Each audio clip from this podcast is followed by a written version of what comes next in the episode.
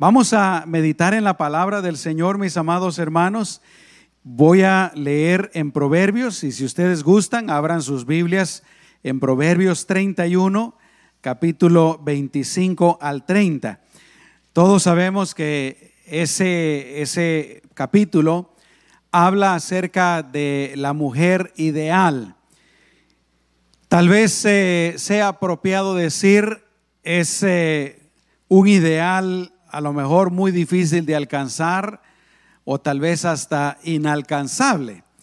Eh, pero definitivamente Dios anima, yo creo, a las mujeres y por qué no a nosotros los hombres también, ¿verdad? A siempre a buscar el ideal. Jesús, por ejemplo, dijo en una ocasión, sean perfectos, dice, como vuestro Padre es perfecto. Ahora imagínense, mis amados hermanos, ser perfecto como Dios. Pero yo creo que el Señor en primer lugar nos estaba diciendo, procuren todos los días buscar ese ideal, buscar ese objetivo, esa meta. Y yo creo que el Señor también les dice a las mujeres aquí, ¿verdad? Eh, este es un ideal, es una, es la meta que, que se pueden poner para buscar cada día.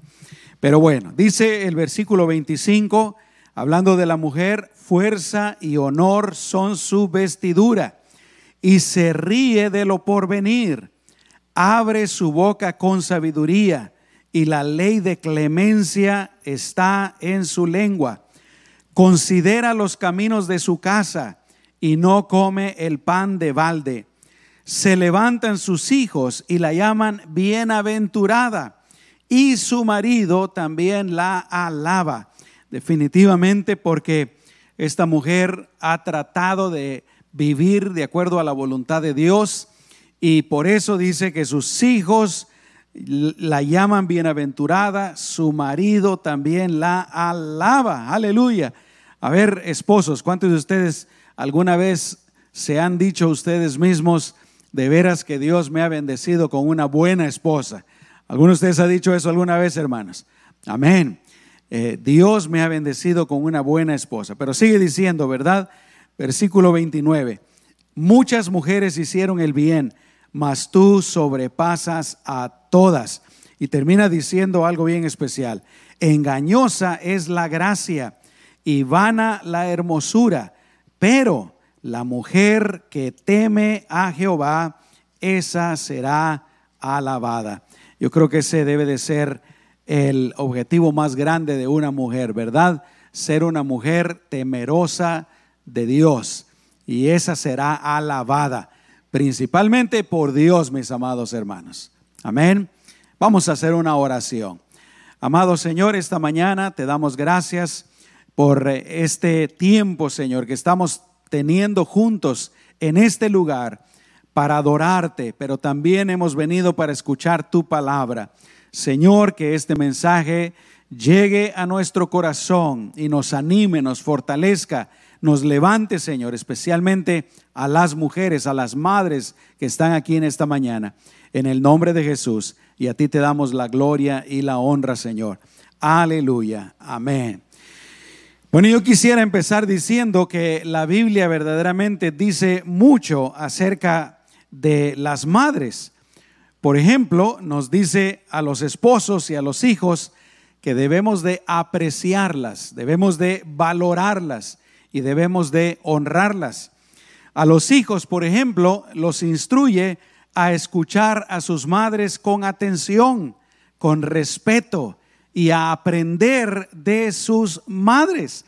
El viernes pasado que estábamos con los adolescentes, yo les compartía algunas de estas cosas y les decía esto, una de las cosas que la Biblia les enseña es que tienen que escuchar a sus mamás. Y dice la Biblia, no despreciar las enseñanzas de, de la mamá. Y eso es precisamente lo que dice aquí, Proverbios 1.8. Hijo mío, dice, escucha la instrucción de tu padre y no desprecies la dirección de tu madre pero no solamente eso, a los hijos también les manda a obedecerlas. Eh, y de los hijos dice que los hijos que se portan mal, bueno, le provocan tristeza a sus madres. Proverbios capítulo 10, versículo 1 dice, el hijo sabio alegra al padre y seguramente a la madre también. ¿Cuántos dicen amén, hermanos? Pero escucha lo que dice después, el hijo necio es tristeza de su madre. Cuando un hijo se porta bien, bueno, la mamá está contenta. Cuando un hijo se porta mal, la mamá se entristece. Eh, pero además de esto, pues la Biblia también nos enseña muchas cosas más acerca de la mamá. La Biblia tiene mucho que decir acerca de las madres. Eh, y en primer lugar, yo creo que entendemos que sin la madre no existiríamos. ¿Cuántos dicen amén a eso, hermanos? no es cierto. Sin la mamá, simple y sencillamente, no existiríamos, hombres y mujeres. La Biblia declara cómo Dios creó el matrimonio, cómo Dios creó la familia para que fuera el fundamento de toda la raza humana, no solamente de la sociedad, pero de la raza humana. Hermanos, yo les digo con toda seguridad que muchos de los problemas que nosotros estamos viendo el día de hoy, problemas de índole social, drogadicción, eh, rebeldía, violencia, eh, personas en la cárcel, etcétera. Muchos de estos problemas tienen su origen en el hogar, que hubo un hogar disfuncional, un hogar tal vez sin el padre. En algunos casos, aunque no es así la mayoría de los casos, tal vez aún sin la madre.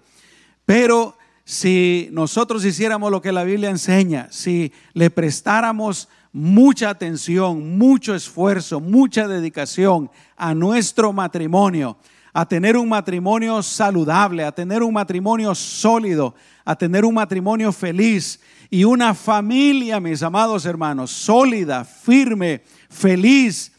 Yo les aseguro que muchos de estos problemas se solucionarían el día de hoy. ¿Cuántos de ustedes lo creen, hermanos?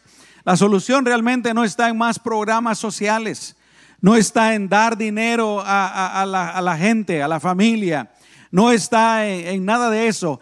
Realmente un gobierno sabio sería aquel gobierno que le dedique esfuerzo al matrimonio y a la familia. Pero bueno, gracias a Dios que nosotros lo sabemos como hijos de Dios. Dicen amén, mis amados hermanos. Aleluya. Eh, la palabra de Dios también nos enseña pues la importancia de la madre. Como la madre es la que le enseña a los hijos las cosas más fundamentales para la vida, eh, cómo comportarse, eh, hacer una persona de bien, hacer una persona respetuosa, etcétera. La madre le ayuda a formar el carácter a los hijos y por eso es tan importante que especialmente las madres jóvenes se dediquen a sus hijos. El día de hoy también lamentablemente eh, el mundo le dice a las mamás que su lugar más importante no es como esposas. Es más, les dice, no, eh, es ser una esposa, estar sujeta a un esposo, esa es una esclavitud del pasado que tiene que terminarse, dirían las feministas. Eh, el mundo le dice a las madres, no ocupen tanto tiempo con sus hijos y lamentablemente el día de hoy eh, nacen los hijos a los poquitos años de edad, ya se les envía a una guardería, se les envía a la escuela y la madre le dice el mundo tiene que trabajar, tiene que estar a la par del hombre y si no a la par, si está encima mejor, dice el mundo. Pero mis amados hermanos, eso no es así. Eh, los hijos necesitan a la madre, porque la madre es la que eh, pone pues el carácter, pone las cosas más importantes, más esenciales en la vida de una persona. ¿Cuántos dicen amén, hermanos? La madre es la que ayuda en la formación, en la estabilidad psicológica, emocional de los hijos. Así es, madres. Cuando una madre está en su casa con sus hijos, amándolos, atendiéndolos, enseñándoles, los hijos aprenden a ser eh, estables emocionalmente, psicológicamente. Aleluya. Gracias a Dios por las madres. Pero en esta mañana yo quiero hablar acerca de una de las cualidades más sobresalientes de las madres, que es el amor de madre. Y desde ya déjenme decirles que es algo extraordinario. Mamás, gracias. Gracias por todo lo que hacen y por su amor. Y es extraordinario, ustedes se van a dar cuenta que el amor de una madre se parece mucho al amor de Dios. Quiero compartirles pues cinco cualidades acerca del amor de una madre. En primer lugar, el amor de una madre es incondicional. No importa dónde esté el hijo, no importa en qué situación esté, la madre siempre va a amar a los hijos. ¿Cuántas pueden decir amén a eso, hermanas? Gloria a Dios. No importa si el hijo ha tenido éxito o no le ha ido tan bien en la vida. No importa si a los hijos tienen dinero o no tienen dinero. La madre por igual los aman. No importa si el hijo lo está haciendo todo bien o si ha cometido errores. ¿Qué pasa, hermanos? La mamá siempre los ama, ¿no es cierto? No importa si el hijo es bien parecido o la hija es bien parecida o no es tan atractivo. La madre siempre lo considera como la criatura más hermosa que hay. No importa si el hijo vive en una mansión o vive en una casa humilde o un apartamentito, la madre lo ama. Así es que no importa pues si al hijo le está yendo bien en la vida, o si está en el hospital o si está en la cárcel, la madre siempre lo ama. ¿Por qué? Porque es incondicional. Yo creo que ayer precisamente vi a alguien que puso una publicación en Facebook que decía, eh, alguien le pregunta a una madre, ¿verdad? ¿A cuál de tus hijos amas más? Y no me recuerdo exactamente, pero decía algo así como, eh, amo más al que está enfermo hasta que se sane. Amo más al que está en problemas hasta que se solucionen los problemas.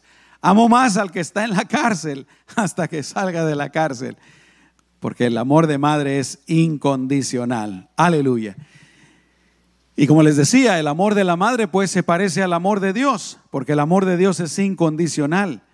Romanos 5.8 dice, mas Dios muestra su amor para con nosotros en que siendo aún pecadores, escuchen esto hermanos, nosotros pecamos, nos apartamos de Dios, le dimos la espalda, lo traicionamos. ¿Dejó Dios de amarnos?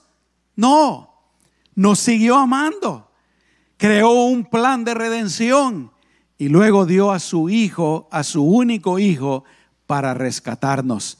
Cuando estábamos en pecado, cuando estábamos perdidos, cuando no valíamos nada, Dios siguió amándonos. Amén. Abraham Lincoln, él fue un estadista, fue un abogado y ustedes saben que fue el presidente número 16 de los Estados Unidos. Él dijo, todo lo que soy y todo lo que puedo esperar llegar a ser, lo debo todo a mi ángel, a mi madre. Aleluya. Así es que el amor de una madre es incondicional. Pero no solamente es incondicional, en segundo lugar, el amor de una madre es totalmente desinteresado. A la madre le interesa más el bienestar de los hijos que su propio bienestar. Si sus hijos están felices, entonces la madre es feliz. Si sus hijos tienen, entonces ella está satisfecha. Yo últimamente he agarrado una costumbre con mi suegra, que a veces, eh, y ayer nos sucedió, ¿verdad? Mi esposa y mi suegra trajeron comida aquí a la iglesia para que comiéramos juntos y trajeron pollo. Y yo tenía ganas de comer más pollo, pero qué raro, ¿verdad, hermanos? Pero mi suegra todavía no se había servido y yo ya había terminado y estaba esperando que mi esposa y mi suegra y todos se sirvieran su pollo. Total que al fin ya no resistí, ¿verdad? Y les pregunté, Bueno, les digo, yo tengo ganas de comer más pollito, pero estoy esperando que todos se sirvan. Ya cuando todos se sirvan, entonces eh, me sirvo yo lo que quede, si es que queda. Y dice mi suegra rápido, ¿verdad? No, dice, sírvase, sírvase Bill, me dice ella. No, suegra, le digo yo. Eh, primero quiero que coma usted. Yo me sacrifico por usted, le digo. Yo me quito el bocado de la boca por usted, suegra, le digo. Porque realmente es una broma, ¿no? Eso es lo que hacen las mamás. Se sacrifican por sus hijos, ¿no? Y las mujeres literalmente, las madres literalmente, se quitan a veces el bocado de la boca por los hijos. Pero esa característica de ese amor desinteresado también se parece al amor de Dios, mis amados hermanos. A Dios le interesa lo mejor para nosotros. Por ejemplo, ahí en Jeremías, ese famoso pasaje que ya todos conocemos, Jeremías 29, 11, eh, Dios nos dice, yo sé los pensamientos que tengo acerca de ustedes. Imagínense, Dios tiene pensamientos acerca de nosotros. Dios piensa en ti. Dios piensa en ti. ¿Y qué clase de pensamientos son esos? Dice Dios, son pensamientos de paz. Dios quiere que tengas paz.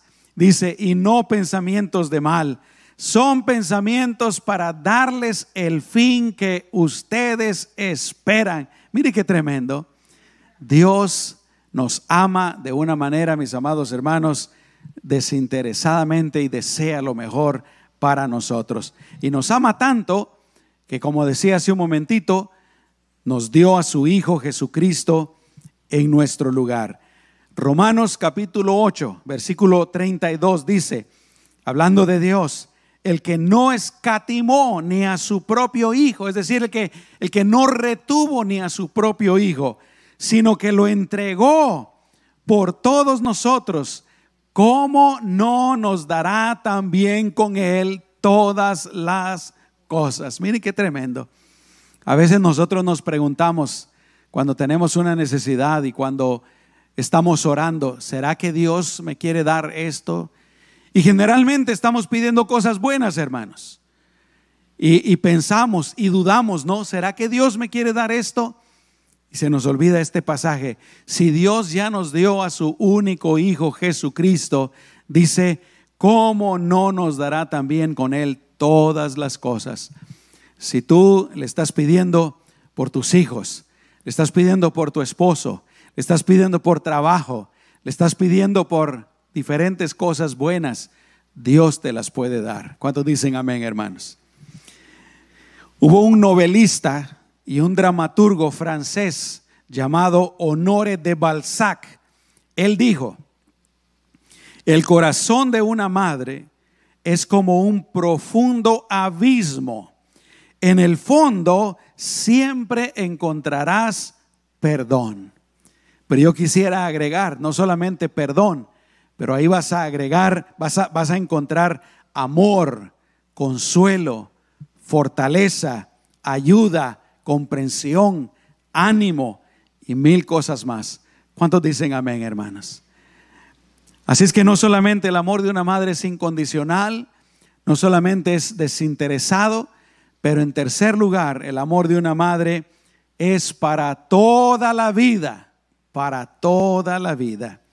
Empieza en el momento en que la madre sabe o siente que hay una criatura en su vientre. Yo definitivamente no entiendo nada de esto, pero me recuerdo cuando mi esposa, por lo menos en dos ocasiones, quedó embarazada y aún antes de hacerse la prueba, ella sentía que algo estaba diferente en ella. Y ella, yo creo que presentía que había una nueva persona adentro de ella. ¿Alguna de ustedes les pasó eso, hermanas? A mí se me hace sorprendente eso. Pero ahí empieza pues el amor de, de la madre.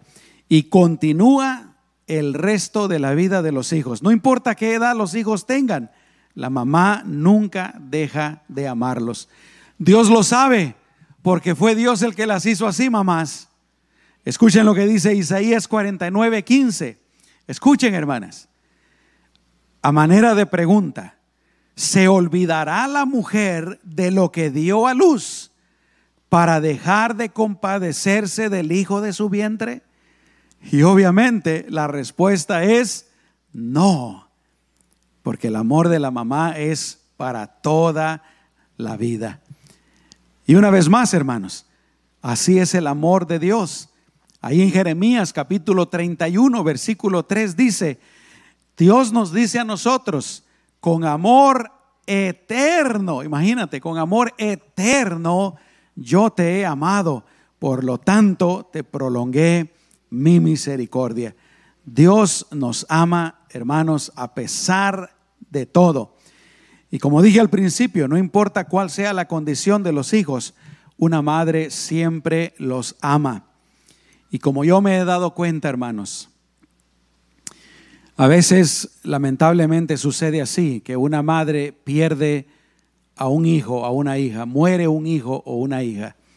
Y aún así la madre lo sigue amando, lo sigue amando, lo sigue amando.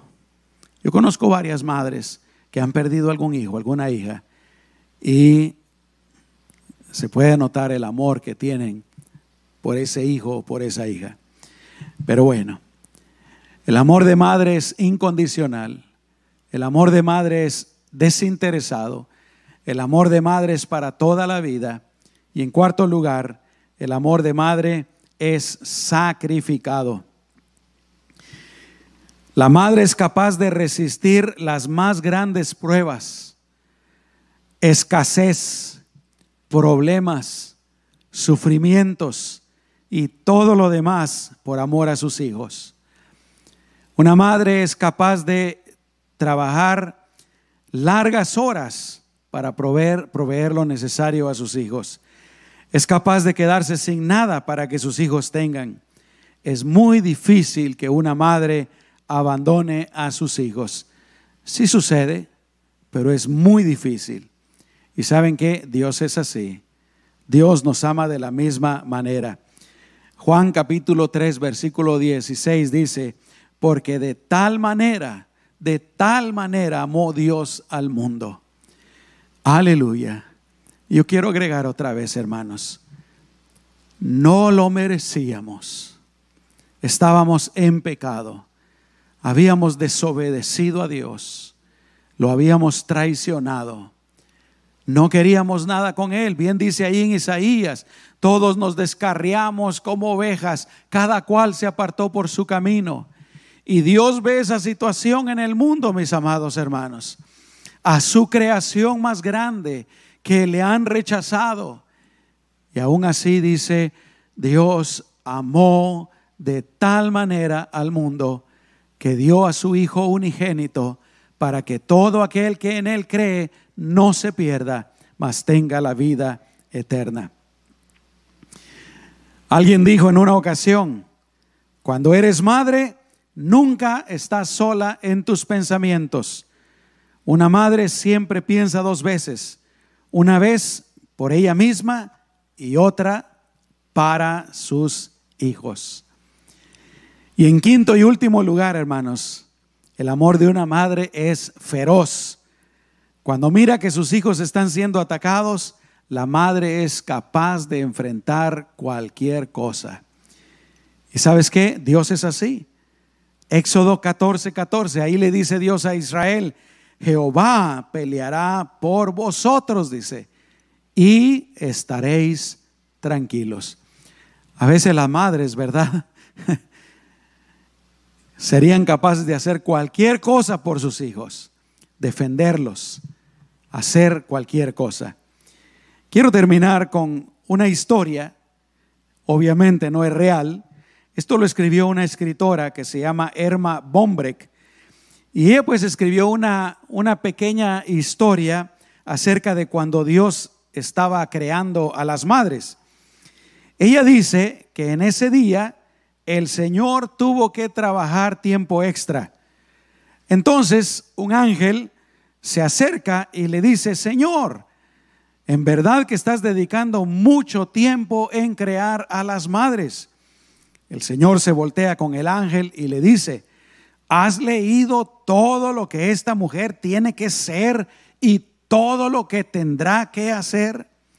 ¿Has leído las especificaciones de cómo debe de ser construida? En primer lugar, dice el Señor, debe de ser totalmente lavable, impermeable, no puede ser de plástico.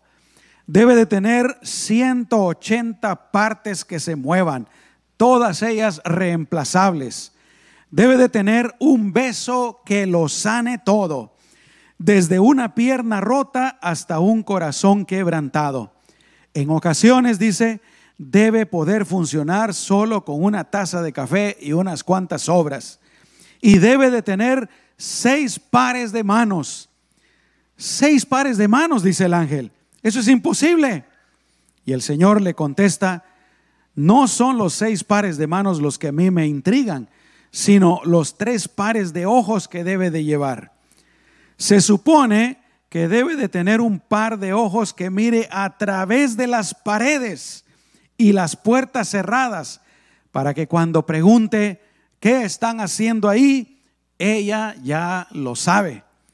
Debe de tener otro par de ojos atrás de la cabeza para ver todas las cosas que nadie quiere que mire, pero que ella necesita ver. Debe de tener un par de ojos enfrente con los que sea capaz de ver a sus hijos cuando cometen errores o toman malas decisiones y comunicarles amor y comprensión con la mirada, sin decir una sola palabra. Pero eso es demasiado, le dice el ángel. No se pueden poner demasiadas cosas en un solo modelo.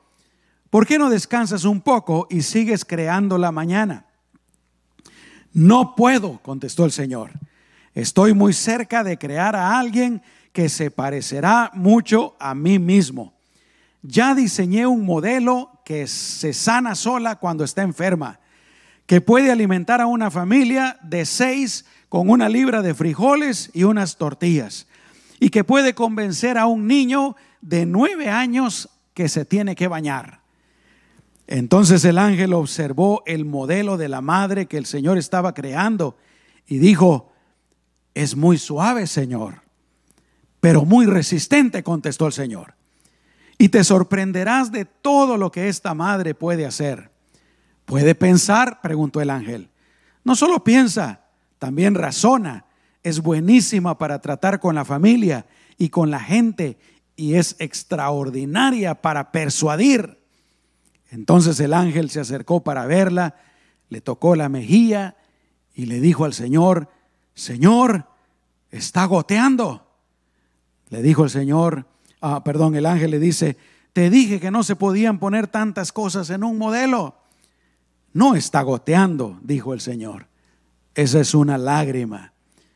¿Para qué les servirán las lágrimas? preguntó el ángel. Bueno, son para cuando esté alegre, pero también para cuando se entristezca, para cuando se decepcione, pero también cuando se enorgullezca. Entonces el ángel le dijo al Señor, verdaderamente eres un genio. Aleluya.